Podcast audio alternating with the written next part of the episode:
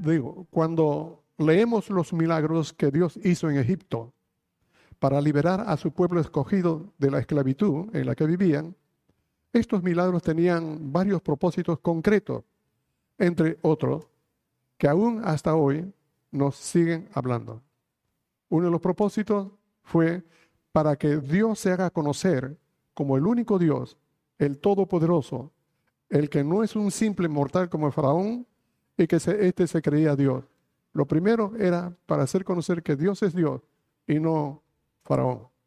Número dos, era para destruir el poder y poner de los egipcios y poner en ridículo a los dioses egipcios que adoraban y que no tenían ningún ah, poder para protegerlos de cada plaga que Dios enviaba. Y en cada una de esas plagas estaba representado un dios de los egipcios. Y número tres, es porque para que los egipcios sepan que el Dios de los hebreos es el único y verdadero Dios, el creador de todo lo que existe. Y esto para mí es algo muy relevante porque es la primera vez que Dios se hace conocer para que se haga presentar ante las demás personas como el Dios de los hebreos. Porque cada pueblo, cada nación que existía en esos momentos tenían muchos dioses.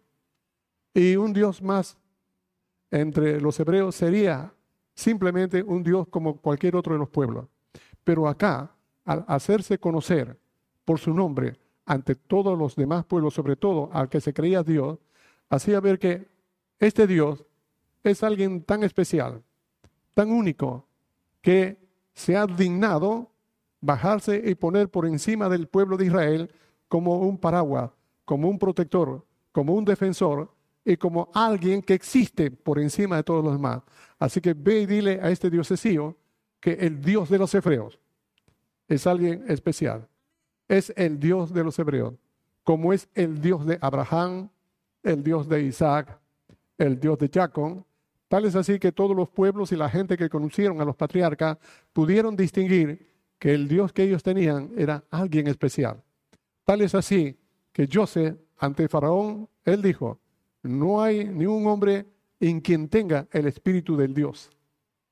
Imagínense, y ese hombre tenía muchos dioses, pero ninguno de ellos tenía el Dios de José.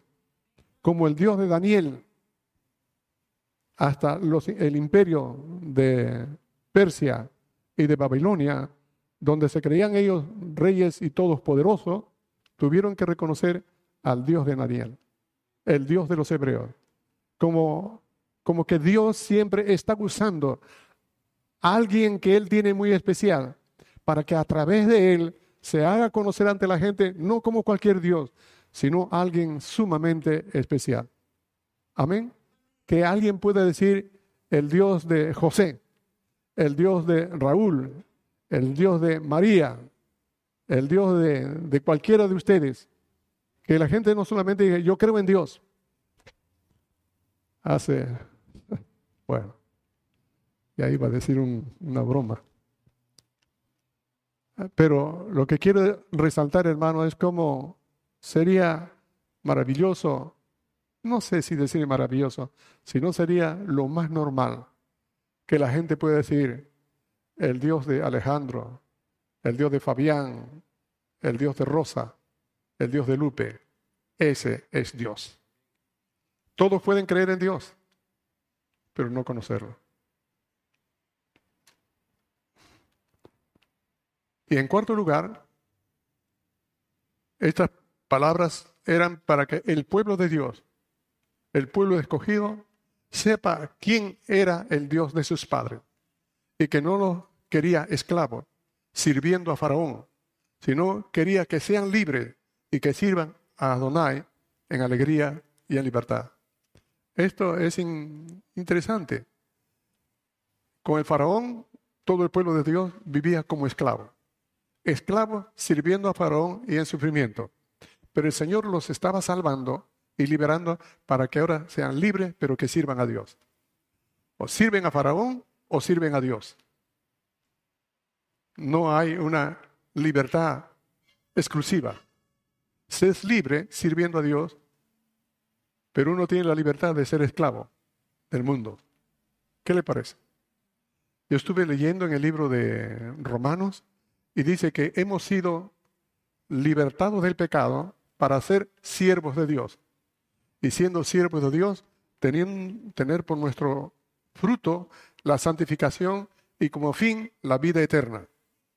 O sea que, hermanos, no podemos decir nosotros somos libres simplemente. Si uno es libre, debe con esa libertad servir al Señor, porque lo ha sacado de la esclavitud para servir a Dios. Es como un pez. Un pez dentro del agua es libre a moverse en cualquier parte, a crecer, a desarrollarse y a multiplicarse. Amén. Pero salido del mar, puede un pez decir, ya estoy cansado de este sistema, voy a reclamar mi libertad y decide salir del mar y se va a la orilla. ¿Y qué creen que va a pasar? No va a poder tener fuerza para ir a un árbol y trepar y comer fruto. Se va a asfixiar y morir en la orilla, como a veces se ve. De manera que el pez en su estado normal es el agua. Ahí está supeditado. El hombre es libre, no sin Dios, es en Dios. Depende de Dios, porque así Dios nos creó.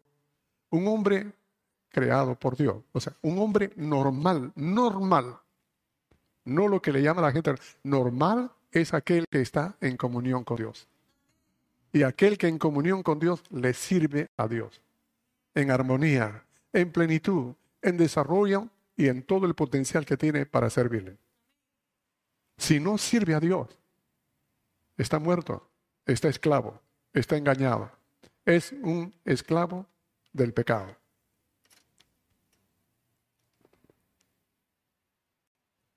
Dios constituyó a Moisés y a Aarón, sobre todo a Moisés lo constituyó como Dios y a Aarón como su profeta, que los puso en un nivel como para que al presentarse ante Faraón, éste no pueda rechazarlo, a fin de que pueda tratar con alguien que tiene tal autoridad, tiene tal investidura, que el mismo rey de Egipto se vea obligado a escucharlo.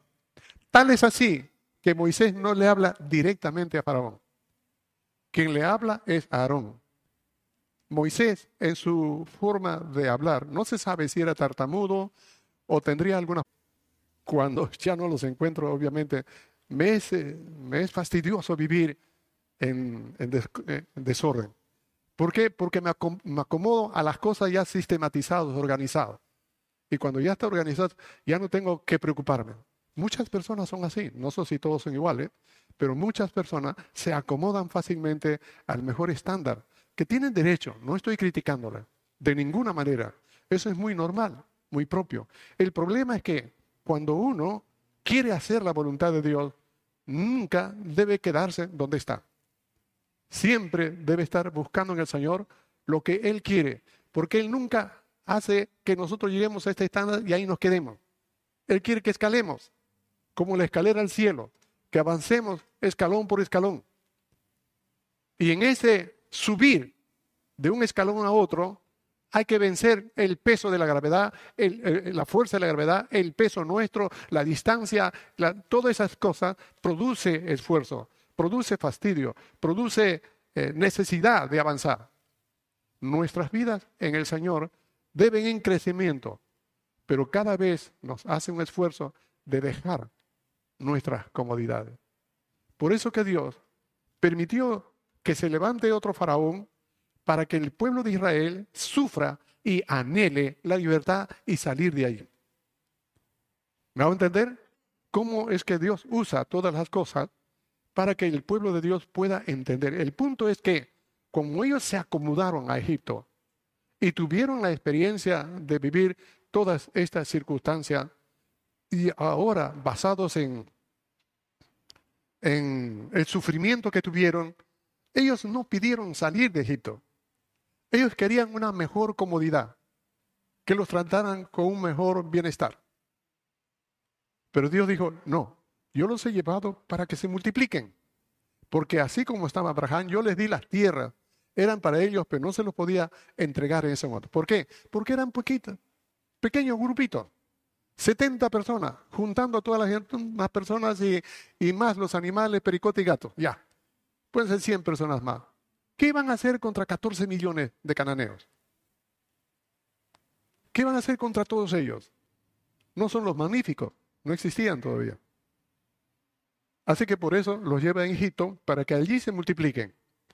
Pero ellos ya no querían salir. Por eso Dios permite que venga el sufrimiento, para que se liberen, escapen y puedan entrar a la tierra prometida. Pero salía la primera generación que era como una costra y no lo aceptó y por eso quedaron muertos. Sí que la continúa la siguiente generación. Quiero que vean ustedes cómo el fenómeno se va dando de manera muy sencillo.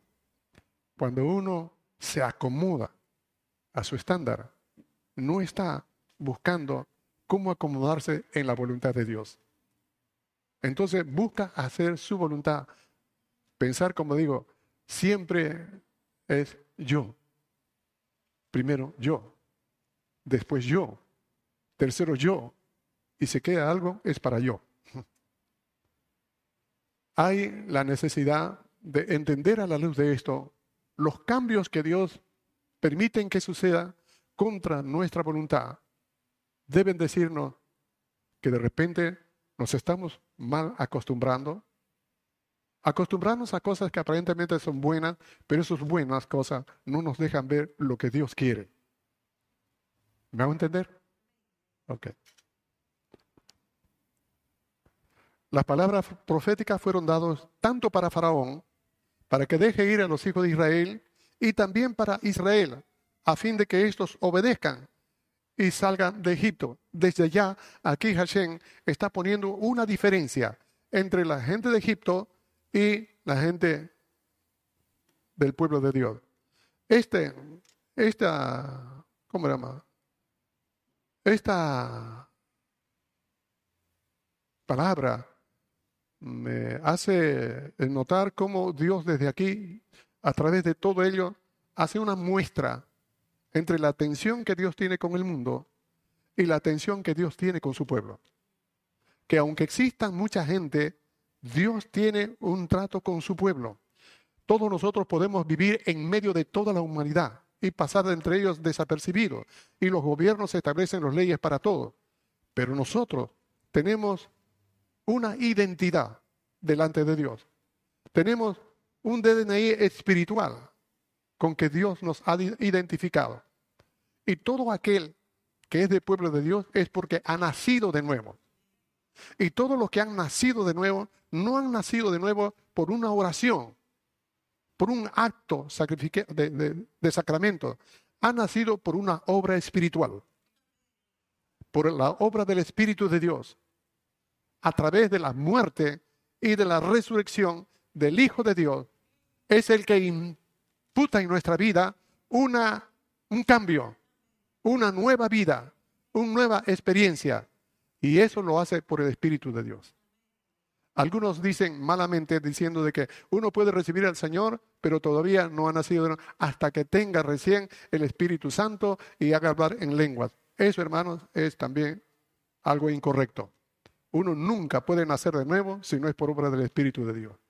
Y al nacer del Espíritu de Dios, somos sellados por el mismo Espíritu de Dios. De manera que nadie nos puede sellar porque ya somos sellados. Somos especialmente de Dios.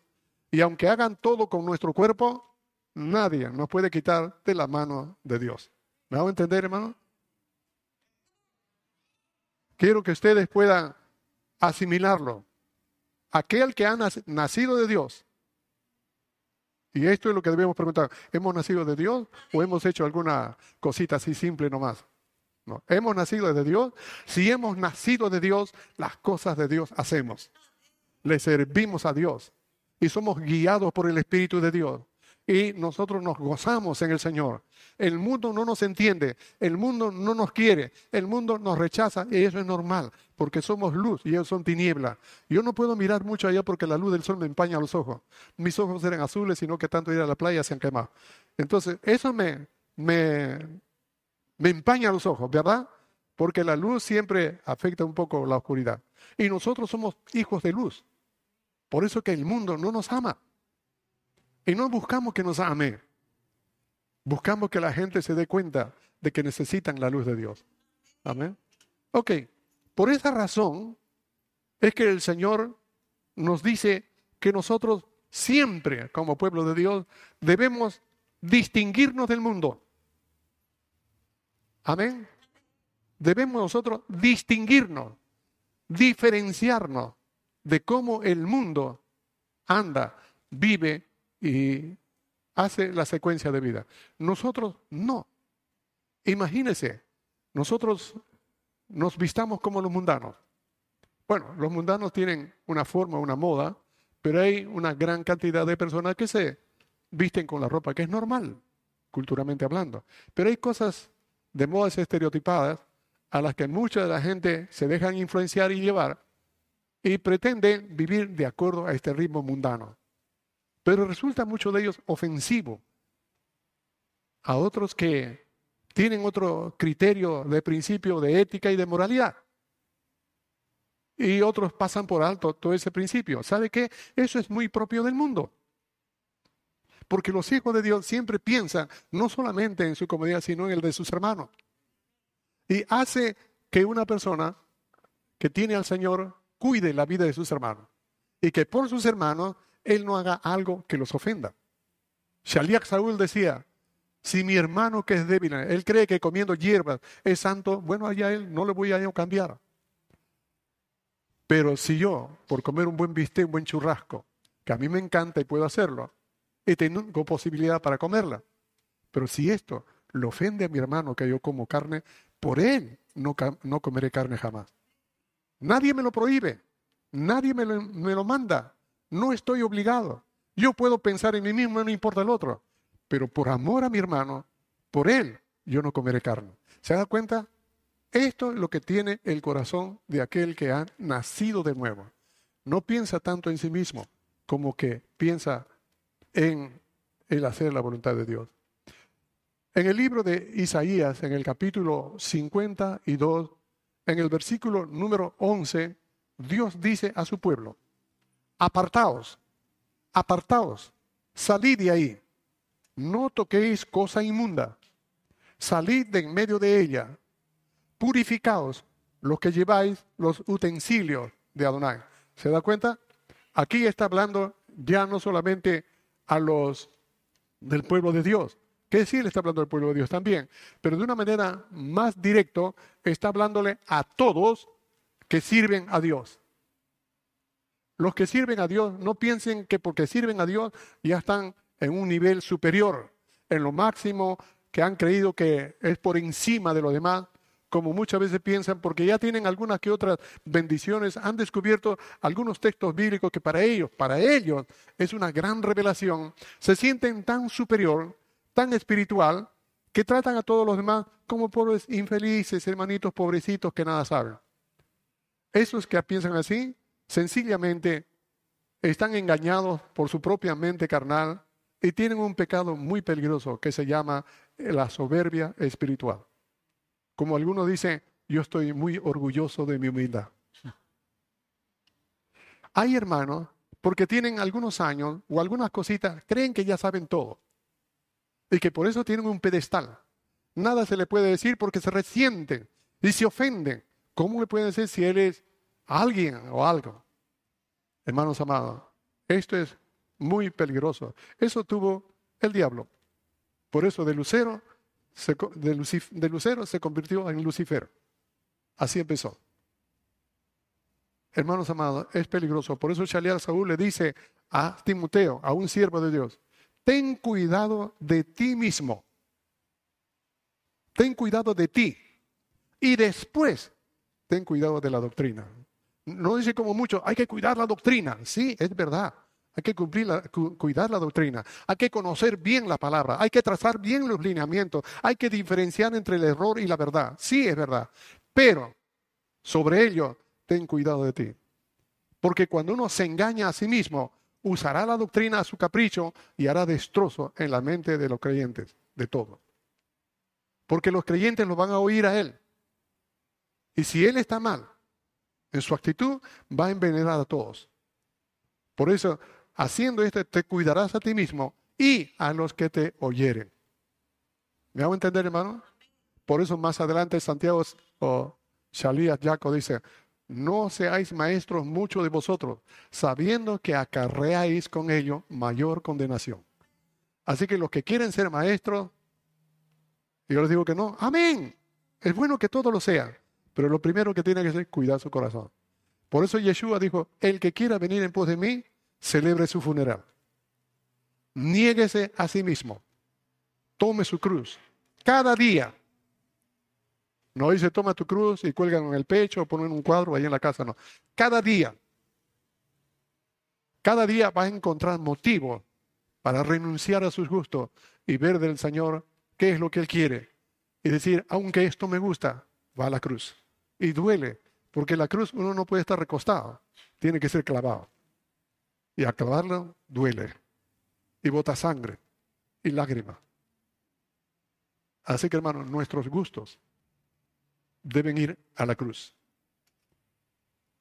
En 2 Corintios capítulo 6, el versículo 14 al 7 dice, no os unáis en yugo desigual con los incrédulos. Acá tiene que ver con nuestros sentimientos. Y como decía, un incrédulo no es un ateo. Un ateo es un necio. Un incrédulo es aquel que cree en Dios, pero no cree todo lo que Dios dice cuestiona la palabra de Dios de una manera que no lo obedezca. No es que lo cuestione porque quiera saber más. Yo cuestiono la palabra de Dios, pero no para dudarlo. Yo cuestiono al Señor, le hago preguntas y le hago preguntas a la palabra para poder entender las cosas que les voy explicando. Pero no es nunca para dejarlo. Hay algunos que cuestionan la palabra de Dios y dicen, pero esto y con el fin de no obedecer a Dios de no hacerle caso a Dios, justificar lo que hace por encima de la palabra. Esto es un incrédulo. No, pero yo creo en Dios. Sí creo, pero lo que le conviene. Este es un incrédulo. Con tales personas no os unáis. Así que pueden haber mucha gente que cree en Dios, que hace cánticos y todo lo que quiera, pero si no cree todo lo que Dios dice, es un incrédulo. Y no se unan con ellos en nada. Porque dice, ¿por qué no? Porque ¿qué compañerismo tiene la justicia con la injusticia? Porque un incrédulo va a hacer cosas que no son del todo correctas. En cambio, aquel que teme a Dios siempre va a hacer lo que es correcto porque Dios le manda. El incrédulo siempre buscará una razón para hacer lo que no es correcto. Por eso, ¿cómo pueden vivir de acuerdo? Uno que busca hacer lo correcto y el otro que busca la manera para hacer lo incorrecto. ¿Podrán estar de acuerdo? ¿Qué compañerismo tiene la justicia con la injusticia? Y luego dice, ¿y qué comunión la luz con las tinieblas? Las cosas que son claras y de luz se hacen abiertamente. Y las que son en tinieblas se hacen en forma secreta, con trampa o que no se haga saber. ¿Y qué concordia hay entre el Mesías con el enemigo, con Belial? ¿Qué acuerdos hay entre el Mesías Yeshua con Satanás? Ninguno. ¿O qué parte del creyente con el incrédulo? ¿Qué le parece?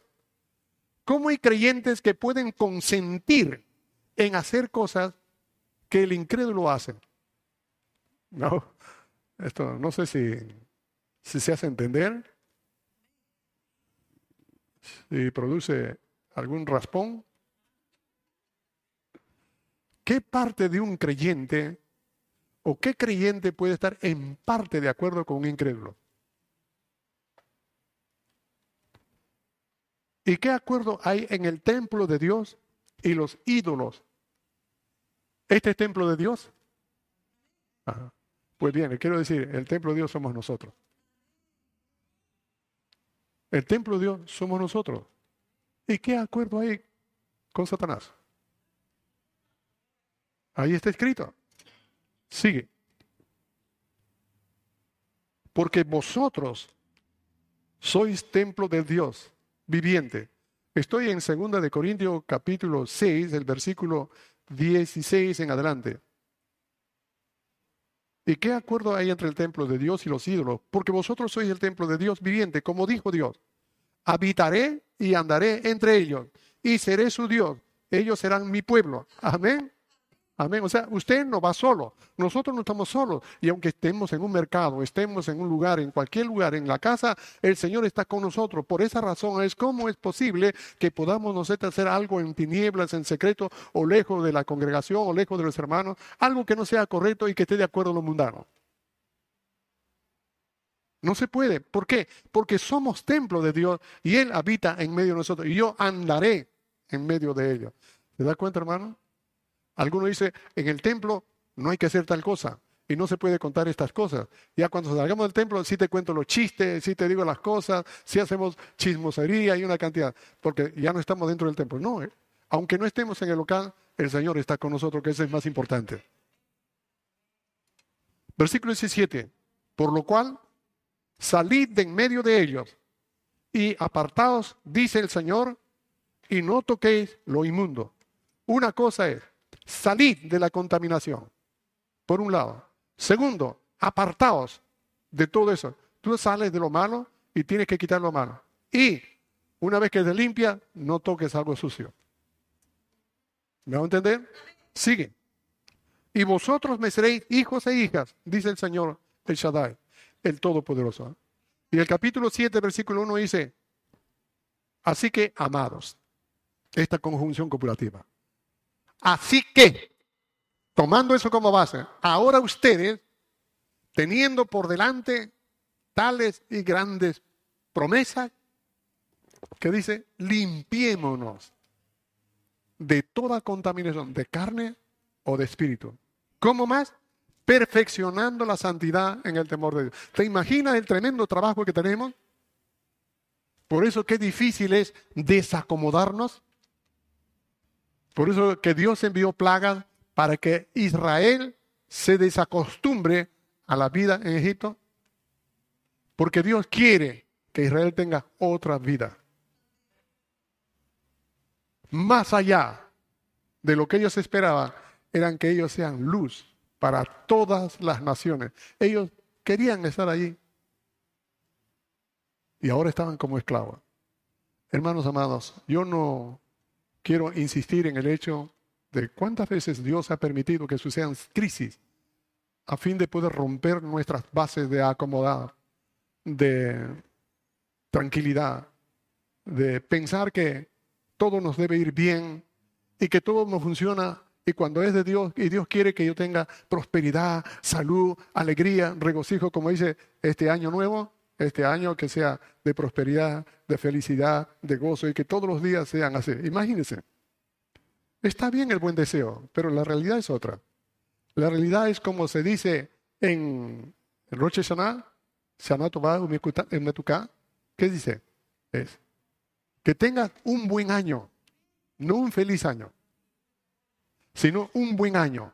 Y un buen año no corresponde al que viene, corresponde en cómo nosotros vamos a ver el resultado en nuestra vida en el año. En la medida en que yo pongo de mi parte, voy a disfrutar si es bueno o es malo. Si yo no pongo de mi parte, no tendré lo bueno. Si yo no pongo de mi parte, el año que viene será como el que tuve, pobre, triste o difícil o conflictivo. ¿Por qué? Porque no he arreglado cosas mías. Pero si empiezo a arreglar cosas mías delante de Dios, este año será mejor que el año pasado. ¿Me hago entender? Es distinto decir que seas feliz. Como decía la canción, que seas feliz, aunque no sea a mi lado. pero el Señor está con nosotros. Amén. Él es un... Hace, hace tiempo en la clínica le digo a una de las licenciadas, le digo, dígame, y esto sí, sí, está bien. Y esto, tome esto para que se... Y le ¿puedo llevarme esto también? Si eso le hace feliz, llévese. Me he reído hasta ahora. bueno, quiero que ustedes puedan tomar que esta misma demanda de la separación entre ellos sigue hasta ahora. De manera que la palabra profética que ha sido dado hace mucho tiempo a través de Moisés hacia Faraón, sigue todavía en este tiempo el mismo mandato. Pero existe un faraón de las tinieblas y el que está siempre en contra del pueblo de Dios y busca a través de todos los medios posibles para que nosotros sigamos en un sistema mundano, esclavizador, con todos sus brillosos descubrimientos científicos y adelantos para nuestra comodidad, a fin de que nosotros sigamos, sigamos atados a ese confort de este sistema mundial gobernado por este faraón de egipcio de las tinieblas, para que los creyentes no salgan de su opresión. Y Yeshua le dijo a los fariseos, vosotros sois de vuestro padre el diablo, ustedes son esclavos. De... No, nosotros somos hijos de Abraham, nunca hemos sido esclavos. Y eran siervos de ahí de, Roma en ese momento. Pero nunca fuimos siervos de nadie. Estuvieron por los egipcios, estuvieron por Babilonia, estaban por los medos, estaban por los persas, estaban por los griegos, estaban por los, este, eh, los romanos. Siempre han estado esclavizados, hasta por los filisteos. Nunca hemos sido esclavos de nadie. Ya han estado esclavos de Egipto. Y Yeshua dijo, el que comete pecado, esclavo es del pecado. Y el pecado tiene unas diversas formas. No son las cosas que uno hace. El pecado es casi algo latente que surge de la naturaleza humana. El pecado no es algo que uno pueda medir, pesar o tocar. El pecado, el pecado es una reacción de lo que en el corazón hay. Uno puede estar en cama, no hacer absolutamente nada, pero estar pensando en cosas que no son correctas delante de Dios. Eso es pecado. Y hay personas que están enfermas físicamente, sin haber hecho nada a nadie, por eso. Porque tienen en mente, en la cama o a solas, cuando piensan, de muy, muy a menudo, las personas terminan enfermas, de diferentes formas.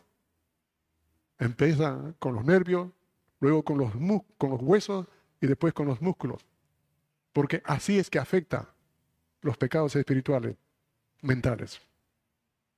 En cambio, los pecados físicos sí contagian cosas físicas, personas y familias. Y eso no es porque están afuera, está latente. Por eso el Señor le dijo a Caín, el pecado está a la puerta, pero tú te enseñarías de él, si quieres. Así que nosotros tenemos la capacidad de enseñorearnos del pecado, no por nuestra fuerza, porque tenemos al Espíritu de Dios. Si por el Espíritu hacéis morir las obras de la carne, viviréis.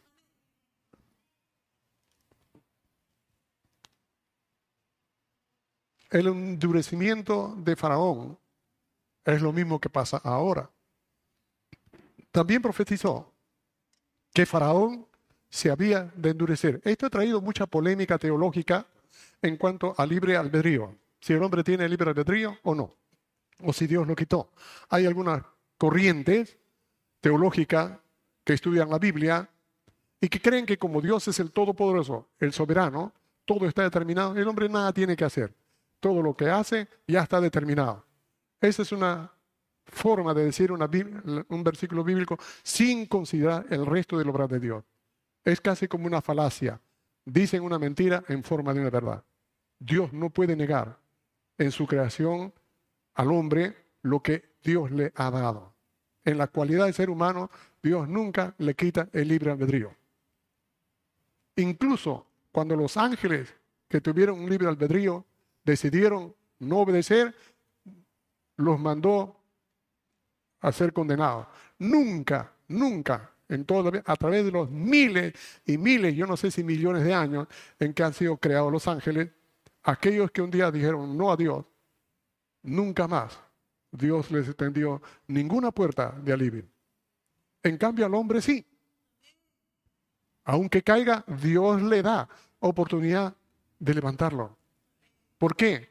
Porque los ángeles son seres creados. Aunque el hombre es creado, tiene el hombre la imagen de Dios. Dios ha estampado lo suyo en el ser humano, por eso no quiere que el hombre se pierda, sino que proceda al arrepentimiento. Por eso Dios no envió sacrificios, envió a su Hijo para que sacrifique su vida por nosotros. ¿Se dan cuenta? Entonces, el libre albedrío de Faraón había sido profetizado. ¿Por qué? Hay varias cosas. Porque Faraón creció, o nació, vivió y creció en un ambiente de reinado. Todos sus ancestros y lo que él llegó a hacer fue de una vida holgada, siempre creyéndose y que así fue enseñado que era lo máximo y que los dioses estaban a favor de Faraón y enseñaron a todos los pueblos que así es y todo el imperio creían que él era un dios. Por eso que así nomás no le miraban. Yo no sé si Faraón era como ahora y la mujer y el hombre era como antiguamente, que Faraón todo el mundo lo obedecía, pero el único que hacía caso era su esposa. No lo sé. Pero Faraón tenía en el corazón acostumbrado a una vida de sentirse como un Dios superior a todos los seres humanos, donde todos creían que eran poca cosa. Él se creía un Dios. Así que aquí nos llevan a otra situación.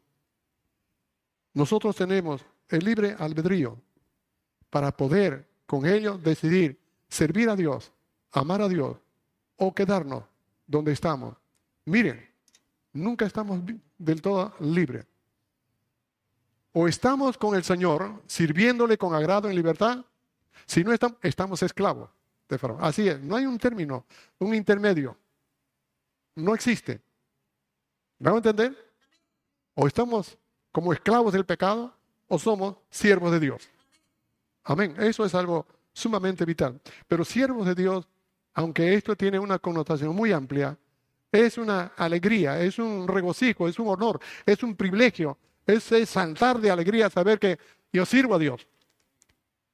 No es que no me vean como un esclavo miserable, un pobre garrapatroso que ya no tiene nada y por eso estoy sirviendo al Señor. No, no, no, no, no. Hay gente sumamente acaudalada, gente que tienen grandes posturas. Hay, he conocido, tuve alguna vez roce con ellos, estaba en su casa, de una persona que es como si caminara en las nubes uno, palacio, sirviendo al Señor. Fue para mí una experiencia sentarme a la mesa de ellos, que ellos me pongan sus mejores servicios y empleados para que me atiendan. Increíble. Y yo, si ellos ven mi casa donde vivo y todo ello, imagínense, ¿qué dirían? Lo cierto es que Dios me tomó y me llevó a esos lugares y estas personas me llevaron a donde yo tuve que ir y es gente, hermanos, que hay en diferentes niveles que sirven al Señor. Por encima del estatus social y de la capacidad material que puedan tener. De manera que no es que una persona pobre que no tiene nada, recién a este Dios puede ser, no. Dios no hace excepción de personas. No tiene que ver con lo que tiene, tiene que ver con el corazón frente a Dios. Amén. Y entonces, el corazón de Faraón se basaba en la manera como le enseñaron y se enorgulleció frente a Moisés. Y el Señor le dice a Moisés, cuando Faraón tú vayas y le digas, deja ir a mi pueblo para que me sirva, y él te pida señal, dile, el Dios de los hebreos me envió, deja ir a mi pueblo para que vaya aquí camino a tres días y sirvan al Señor. Y él le dice, Faraón, y si Faraón te pide señal, entonces coge la vara y tírala y será culebra y será serpiente. Algunos dicen que fue un cocodrilo, sea como fuera, no está claro, pero se convirtió en un animal y más tiende a hacer parecer una serpiente. Lo cierto es que cuando Faraón vio eso, al llegar ahí, por un momento se impresionó, pero llamó a sus hechiceros, a sus magos y maestros, hagan lo mismo. Y ellos con sus encantamientos, hechicería y todo ello, hicieron, cogieron sus varas, tiraron sus varas y se convirtieron en serpientes. Y después que se convirtieron en serpientes comenzaron a correr entre todos ellos, pero la vara de Aarón era más fuerte y se tragó una de las serpientes y quedaba la otra y se quedó, también se tragó la otra serpiente y como no había nada, Moisés lo convirtió otra vez en palo. Ya con la barriga llena. ¿Sabe, hermano? Esto fue lo que me dejó pensando. Faraón no dijo nada, no hizo ningún reproche ni nada por el estilo, se levantó y se fue. No le dio importancia. Y eso me hizo pensar, porque dice que cuando vio el corazón de Faraón, todo esto, el corazón de Faraón se endureció. Ahí me puse a pensar, ¿cómo es que se endureció? Dios lo endureció, dijo, yo voy a endurecer el corazón de Faraón. Pero el Faraón dice, él endureció su corazón. Era como que Dios sabe que este hombre se va a volver orgulloso y tiende siempre a rechazar a ser orgulloso, a que nadie le mande. Cuando es orgulloso, nadie le gusta que le mande. A ningún orgulloso le manda que le gusta, que le manda, ¿verdad? ¿Eh? ¿O no? ¿O no es verdad? Si no dicen amén, digan ay de mí por lo menos. Sí, a la persona que carga de orgullo no le gusta que le manden. ¿A mí? ¿Por qué me dice a mí? ¿Por qué no le dice el otro? ¿Por qué ellos? Muy propio de cada uno es un faraón. Y entonces dice que se ensoberbeció, endureció su corazón, tal vez porque tres pensamientos me da. Tuvo tres cosas. Uno, primero, es que viene Moisés en el nombre de un Dios que él no conoce. ¿Qué? ¿De qué Dios me dice? Yo no conozco ninguno. Es aquel que tú dices. Además, todos los dioses que existen son mis amigos. Y todos están de acuerdo conmigo y todos están a mi disposición. Ese Dios tuyo no lo conozco. Y ahora me manda a mí que yo deje. Eso es lo que diga Aarón. A mí me está. Eso. Como mucha gente, a mí me vas a mandar, yo no lo voy a hacer. ¿Me va a entender? ¿No suena familiar? Pero eso fue de Faraón. A mí no me puede mandar nadie. Yo mando, yo hago lo que quiera. Así que tu Dios no me puede mandar. Número dos. Oye, gracias. Ni cuenta me ha dado. Estoy emocionado. ok, la segunda cosa es que Faraón vio la maravilla de la vara de convertir en, serpiente y manda a sus siervos, a sus eh, hechiceros, a todo ello, para que hagan lo mismo. Y todos hicieron con sus encantamientos lo mismo. Entonces Faraón decía, ¿ves? Tu Dios ha hecho ese truquito. Yo también puedo mandar a hacerlo. Cualquier otro truco más vas a ver que yo lo hago. Por lo tanto, ese Dios tuyo no es un gran Dios para mí. Porque yo puedo hacerlo igual que Él. ¿Me hago entender? ¿Cómo menosprecia las cosas de Dios? Porque lo pueden hacer. Mucha gente a veces menosprecia las cosas simples que Dios hace con los hijos de Dios. Cuando nos sana, cuando nos provee, ah, esa es suerte, eso es acá porque tienes las condiciones, todo lo explican. Buscan razones para no hacer caso. Así, Faraón, yo también. Puedo hacer cualquier cosa. Así que tu Dios no hace cosas grandes y estas cositas, ¿has visto? Mi muchacho lo hace. Y la tercera cosa es que él ve cómo el trabajo de su hechicero cómo su poder de hacer que conviertan la vara en sangre, esta vara de Moisés se los tragó. No nos quedó nada. Eso le molestó. Y por eso él endureció más su corazón. ¿Me hago entender? No es así de la noche a la mañana cualquier cosa. Es un proceso normal natural, que se juntan las condiciones. Dios envía la forma sencilla y la condición del hombre se predispone para que normalmente siga avanzando solo para su mal. Hay cosas que Dios nos manda a hacer y que debemos tener cuidado para discernir a fin de que no seamos engañados ni confundidos con aquellas cosas que aparentemente parecen ser cosas de Dios. Hay muchas cosas que nosotros ingenuamente podemos pensar por milagros y cosas que Dios es el que las hace. Hermanos amados, no quiero hablar sobre esto, pero solo los hijos de Dios, los que tienen y dependen de Dios, pueden discernir cuando una cosa que aparentemente es de Dios no es de Dios. ¿Por qué? Porque el maligno inventa todas las cosas de Dios hace parecer que sea de Dios. Por eso existen tantas religiones, tantas cosas y tantos aprovechadores de sanidades y de cosas.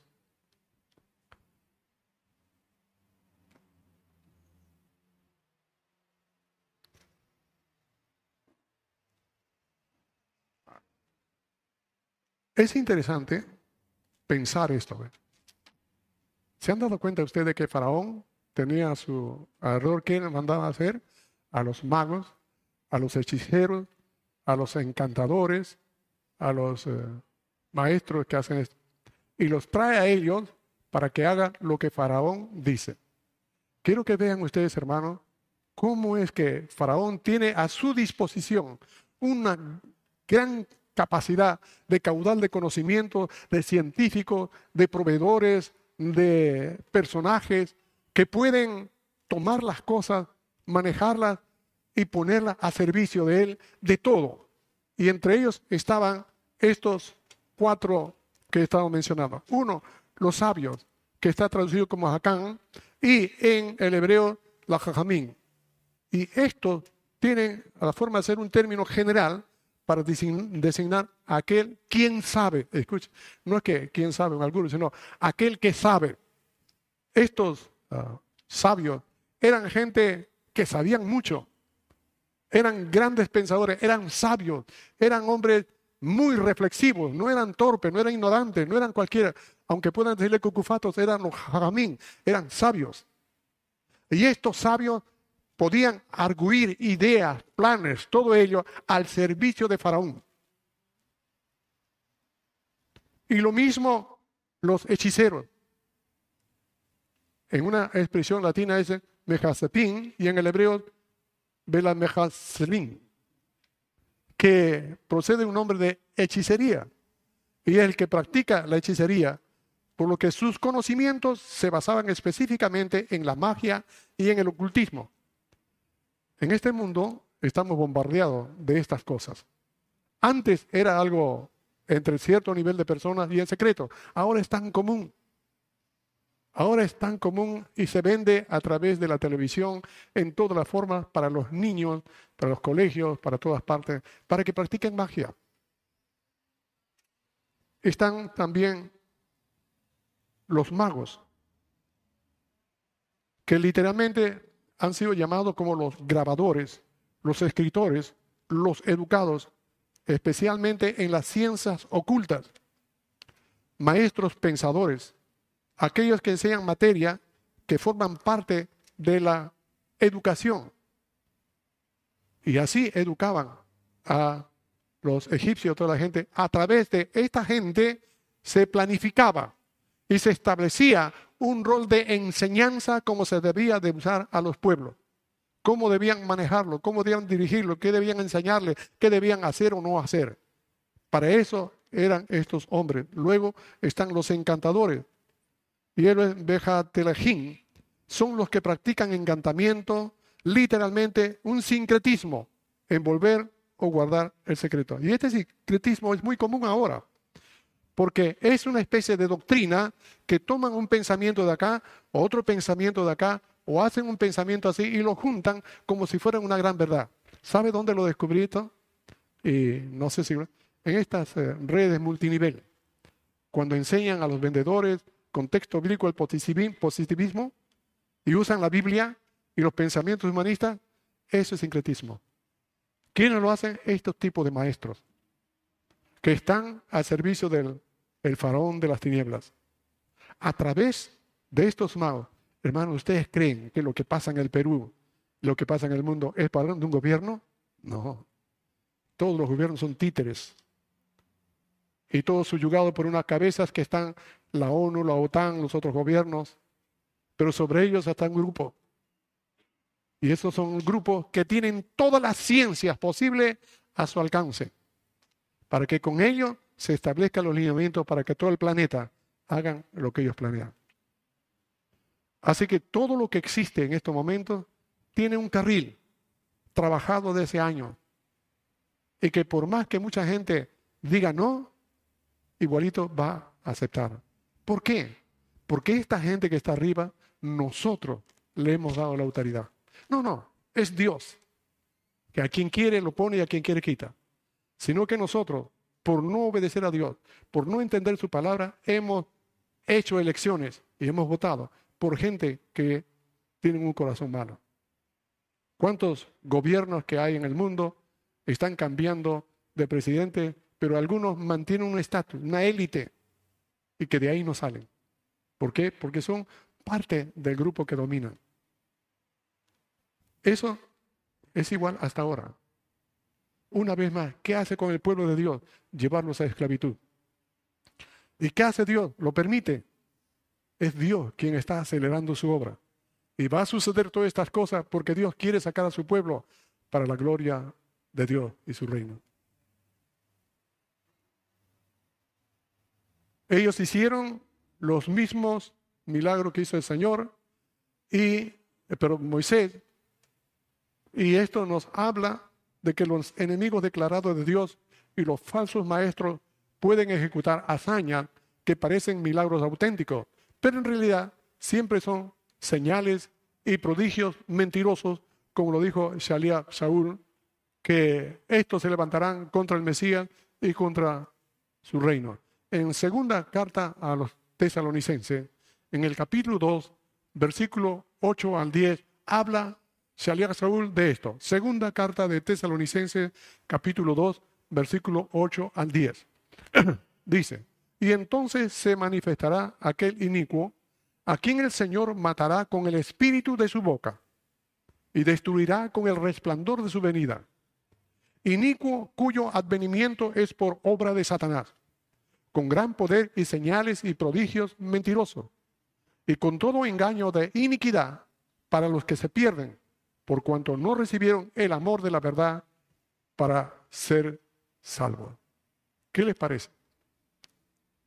O sea que el poder de las tinieblas que viene sobre el mundo entero es para todos aquellos que no aman la palabra de Dios. Hermanos amados, yo no sé cuántos de acá en verdad son nacidos de nuevo.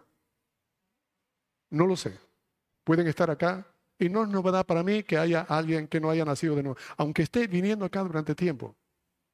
Así como en la sinagoga había un hombre que tenía un espíritu de demonio y los fariseos nadie pudieron darse cuenta hasta que vino Yeshua y se evidenció. Yo no sé acá, pero si no ama la palabra, si no busca la palabra de Dios, no busca a Dios, es un signo de que no es de Dios. Tiene una religión, una práctica, una costumbre. Pero si no ama a Dios y no sirve a Dios, es alguien quien está con nosotros, pero no es de nosotros.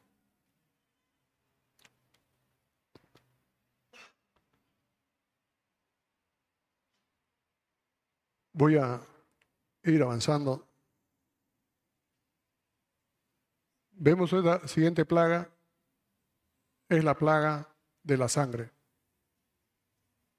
Y le dice Dios a Faraón, que ya estaba endurecido, que vaya por la mañana al río y ahí va a estar el faraón y ahí le dirá, dice Adonai,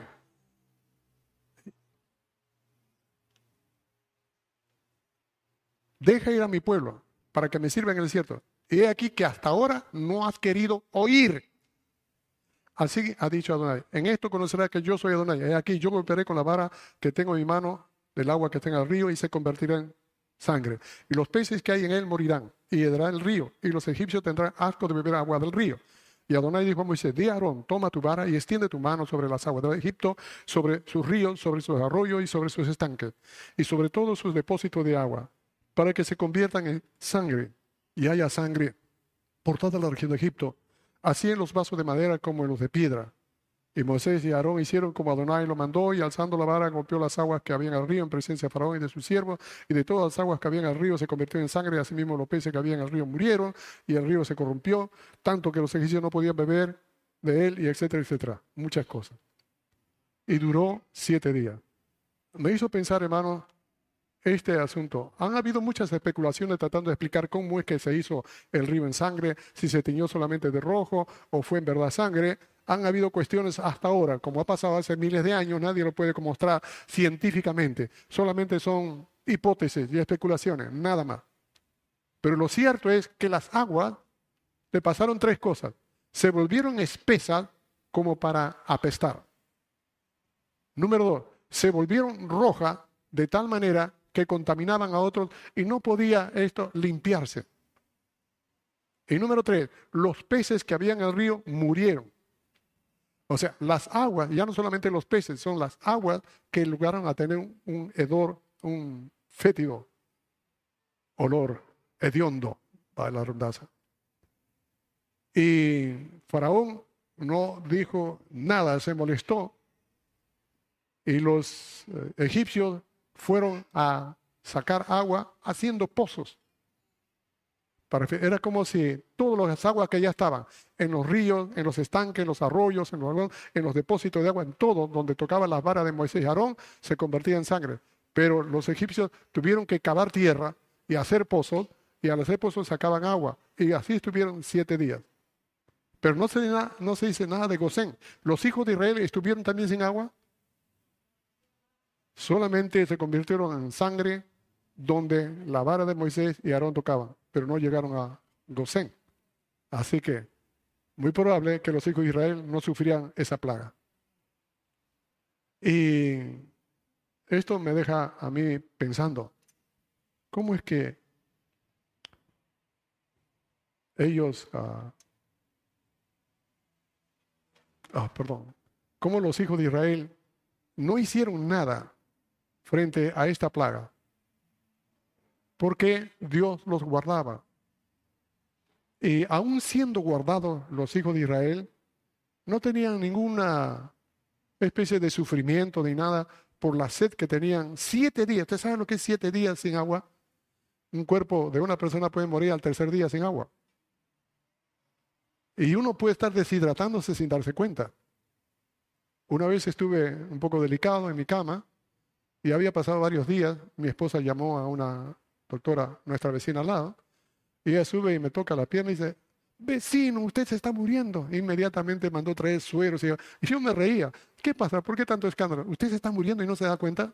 Así ni sé, le digo. Estaba deshidratado. ¿Qué le parece? ¿Usted se está muriendo y no se da cuenta?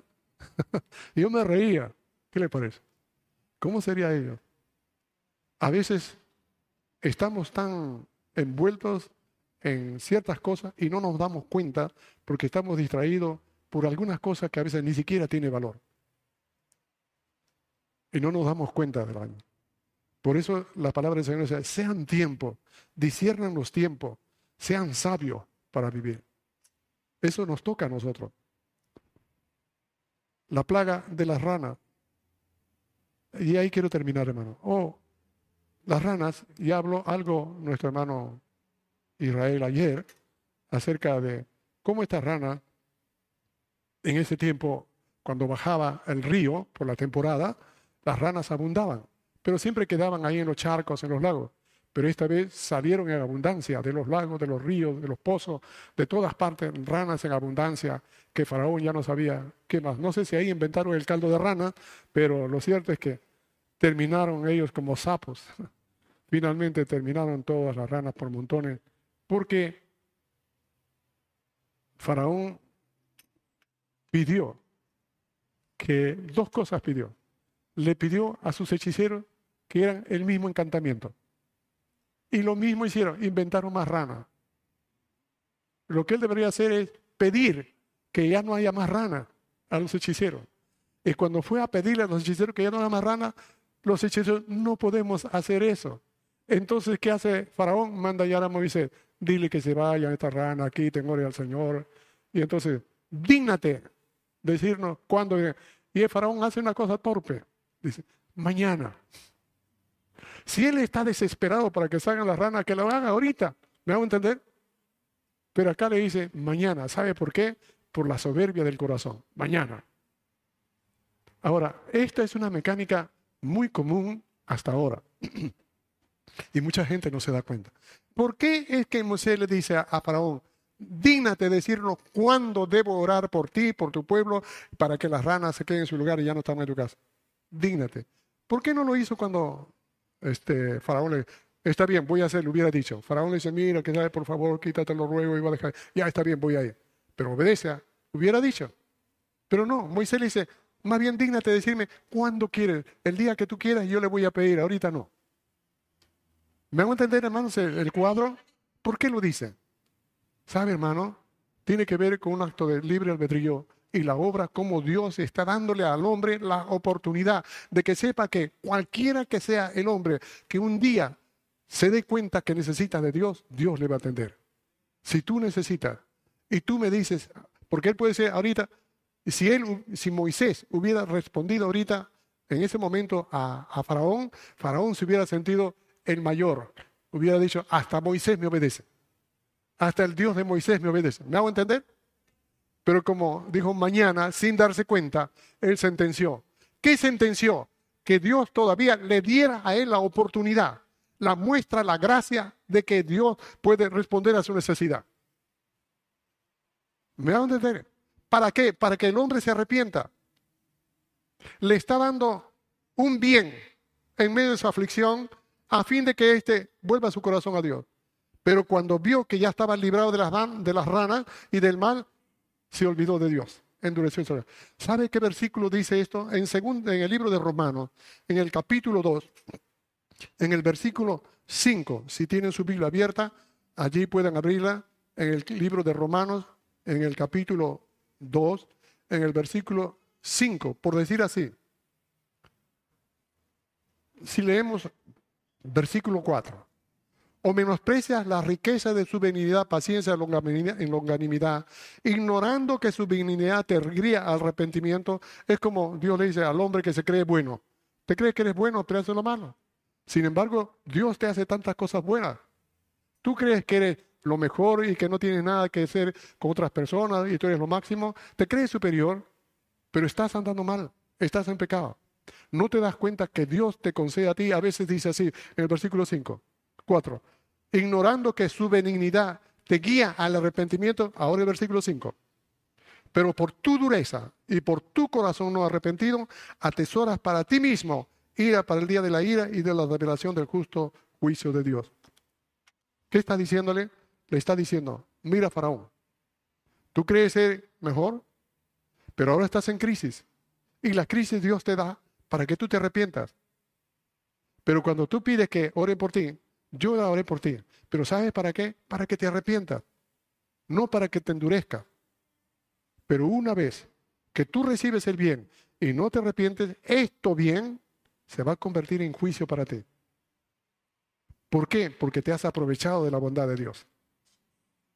Así que todas las personas que oran a Dios y que Dios les responde sin que hayan nacido de nuevo, sin que hayan entregado su vida al Señor, sin que hayan tenido un encuentro personal, un arrepentimiento de pecado, una renuncia a sí misma y una entrega de su vida a Dios para servirle sin que haya pasado esto, esta persona puede pedir y Dios le va a dar. Dios le va a dar. Pero lo que le da es para que se le guíe al arrepentimiento. Es para que sepa que Dios le está dando una oportunidad que se arrepienta. Pero no hacerlo. Está atesorando así ira para el día de la ira. Y las cosas que recibió serán ascuas de fuego sobre él que se amontonan como un, juicio para su vida.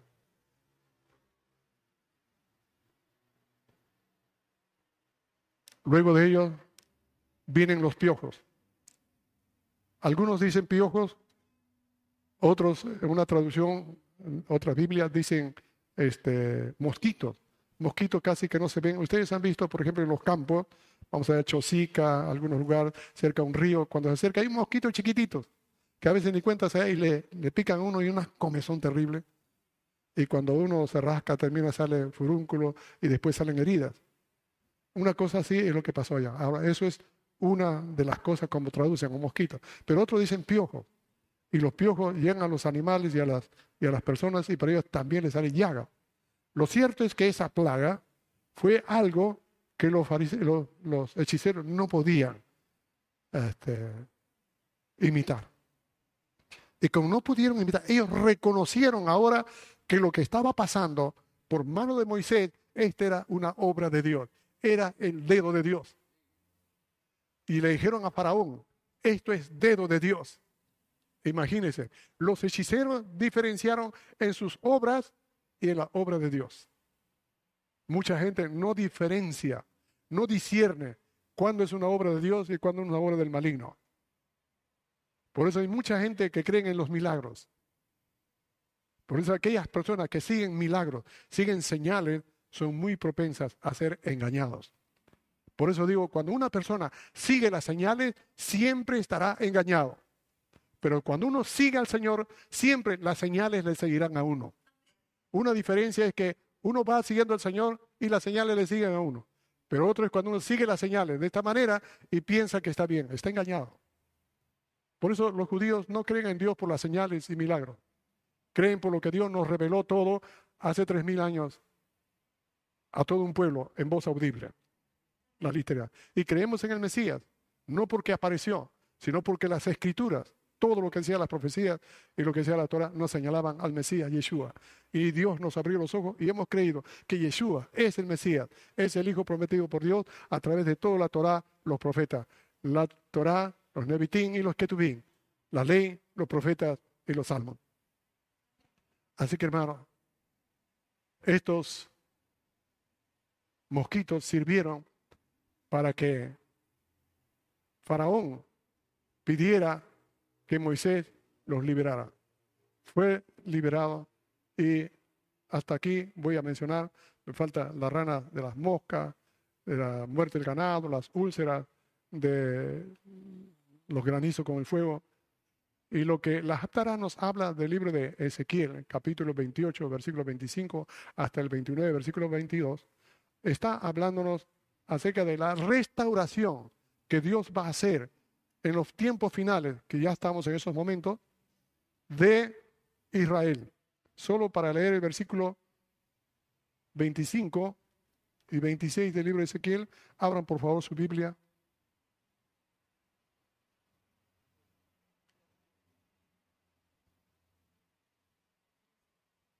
Así ha dicho Adonai el Señor, cuando recoja a la casa de Israel de los pueblos entre los cuales está esparcida. Entonces me santificaré en ellos ante los ojos de las naciones y habitarán en su tierra, la cual di a mi siervo Jacob. ¿Qué les parece?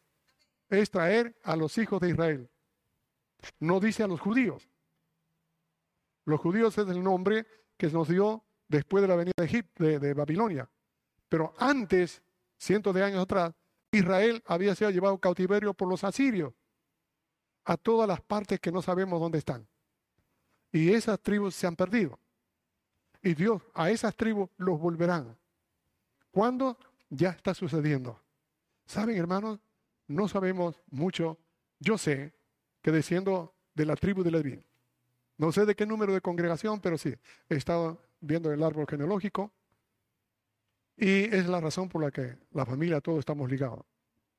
Ahora bien, algunos, como un amigo que tengo también, es, es de la 48 congregación, es otra tribu, no estoy seguro de Benjamín, pero ellos también tienen, y nacido en Israel. Hay varios que saben de qué tribu son. Pero lo que está hablando acá son de, de, aquellos eh, que descienden de las tribus esparcidas. Y es por esa razón que surgió en el año 1892 el movimiento sionista con Theodor Herz, donde se descubren que durante casi dos mil años, después de Yeshua, muchos judíos habían creído en el Mesías Yeshua de manera oculta, secreta. Y no se les conocía más que como judíos. Pero muchos de ellos habían creído en el Mesías Yeshua. Cuando yo estuve en la sinagoga ortodoxa de algunos años, supe que habían muchos judíos ortodoxos que en casa practicaban la fe pero creyendo en el Mesías Yeshua en Israel. Ahora, el judaísmo mesiánico es un movimiento que luego surgió acerca de los años 1970 en Inglaterra y en Nueva York. Y a través de ello surge el movimiento judaísmo mesiánico a través de este rabino David Chernoff. Y con ello surgió el término judaísmo mesiánico, donde miles, cientos de miles de judíos en secreto creían en el Mesías Yeshua. Esto ha ido creciendo y está emergiendo. Y la comunidad judía rechaza, la judía ortodoxa rechaza. ¿Por qué? Porque no está de acuerdo a ellos, porque creen en el Mesías Yeshua. Una de las razones para no creer en el Mesías Yeshua es que no los ha liberado del imperio de Faraón y no los ha puesto a nuestra comunidad en el estatus que siempre ha querido. Lo que el Señor ha querido es ponernos primero en condiciones con Dios para poder acelerar toda su obra. Por no hacerlo, entonces Dios está procediendo a que del anonimato surjan todos aquellos judíos que nunca han vivido como judíos, que nunca han pisado la tierra de Israel, que nunca han estado obedeciendo todas las normas del judaísmo rabínico. Pero en su sangre está. Por eso que cualquier persona que usted ven que son creyentes o aún todavía no han entregado su vida, pero cuando ven algo de lo hebreo, una canción hebrea, algo en su vida, como nace, emerge en él un fervor, una pasión, es porque tiene sangre de los descendientes. Un día, un día, estarán en Israel. Estarán en Israel. Y Dios en ese capítulo 29 nos habla de que Él va a castigar a Egipto. Así fue. Y luego, después de 40 años, lo volverá a Egipto y dejará de ser potencia para convertirse en un pueblo sin poder, a fin de que Israel nunca más vuelva a confiar en Israel. Y en el año 73, en la guerra del Yom Kippur, donde Egipto era uno de los que encabezaba una violencia siempre contra Israel, Dios dio que Israel tuviera la capacidad de inventar un tipo de bomba, pero tan especialmente dedicado a que cuando lanzara en un lugar, solamente el lugar que ellos querían, eso volaba. Así que ellos prepararon una bomba para traer en los depósitos de armamento de los egipcios. Y así cuando solamente el depósito explotaba y acababa, y lo dejaban desarmado. En esa guerra, Israel ganó esa guerra que habían juntado más de cinco países contra Israel. Y desde ahí se hizo el tratado en el campo David y el tratado de Oslo para que Egipto nunca más pueda atacar a Israel.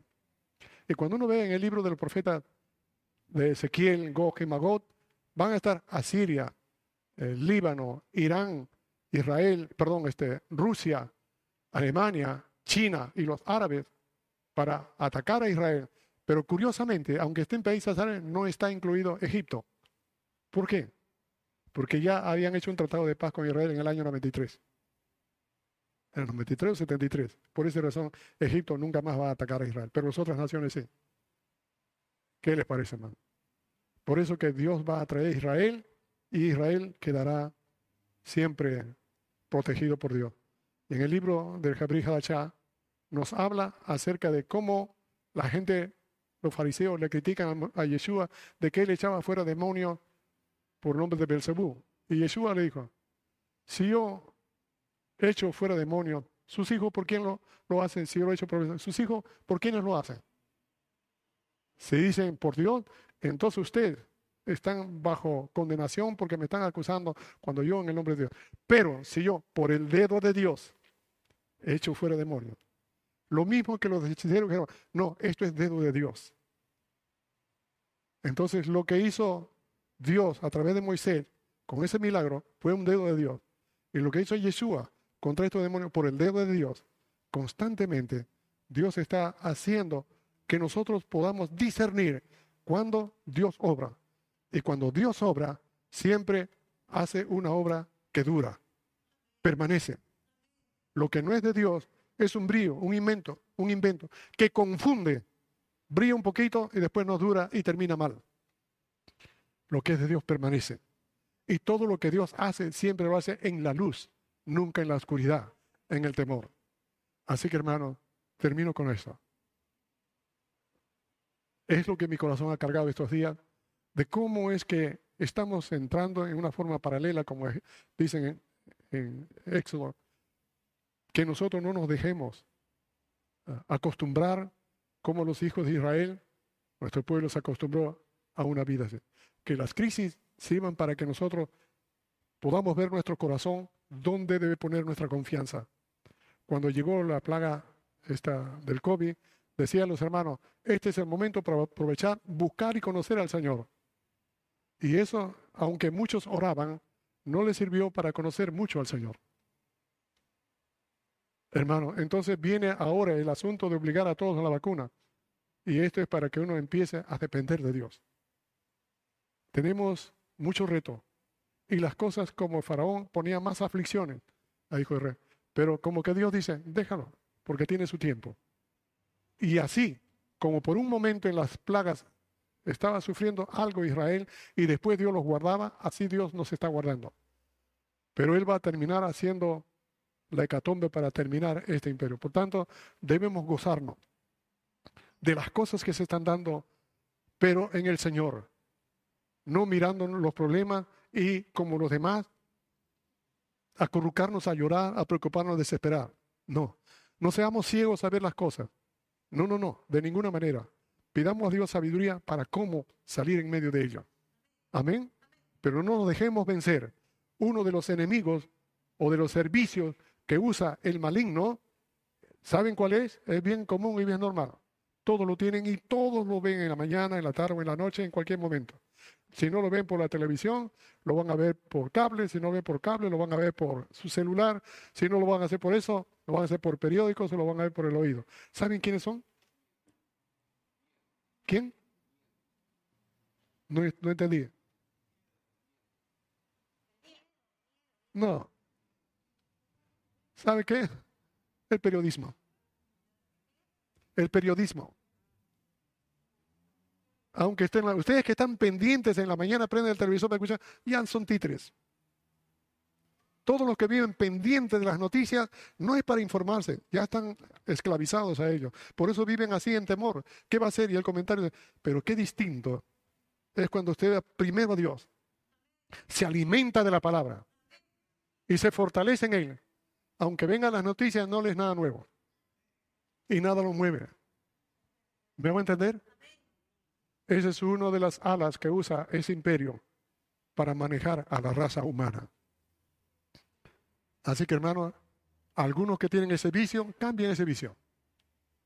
Porque se va a notar en la vida diaria cómo esta persona vive más pendiente de la noticia que de Dios y su palabra. Eso se va a notar. Aprendamos a despojarnos de las malas costumbres aprendidas en Egipto, de este sistema mundial en que todos vivimos. Los, científicos que sirven para inventar cosas para nuestra comodidad, está bien, pero no dependa de Dios, dependa del Señor. Para eso es Sukkot, para que no dependa de comodidades, sino dependa de Dios. Disfrute de las comodidades. Y si no tiene, como Pablo, amén. Amén. He aprendido. Aprenda. No llore. No se tire al suelo. Aprenda. Pobrecito, no, aprenda. Ay, pero yo quiero ayudarlo. Pobrecito, mucho, sufre con mucho sentimiento. Que aprenda a ser firme en el Señor. Amén. Amén, hermano. Vamos a orar. Bendito eres tú, oh Señor Dios nuestro, Rey del universo, quien con esta breve palabra tuya nos hablas tanto y tan simple en la que nosotros necesitamos ser advertidos y cambiar. Te rogamos en el nombre de Yeshua que nos dé sabiduría para saber cómo utilizar el tiempo y las cosas y cómo hacer que nuestras vidas sean cada vez un poco más como tú quieres, cada día. Poder dejar de reaccionar mal todas las veces que nos provocan, de hablar mal todas las veces que tenemos fácil manera de decir las cosas. Ayúdanos a tener sabiduría para poder dirigir nuestras vidas, no complicándonos más, creyendo que sabemos todo. Ayúdanos a depender cada día y cada momento, por cada circunstancia, de ti. Ayúdanos a discernir tu obra y el engaño. Ayúdanos a hacer lo que tú quieres que hagamos, no lo que otros quieren que hagamos. Te pedimos en el nombre de tu Hijo Yeshua. Bendito sea. Amén.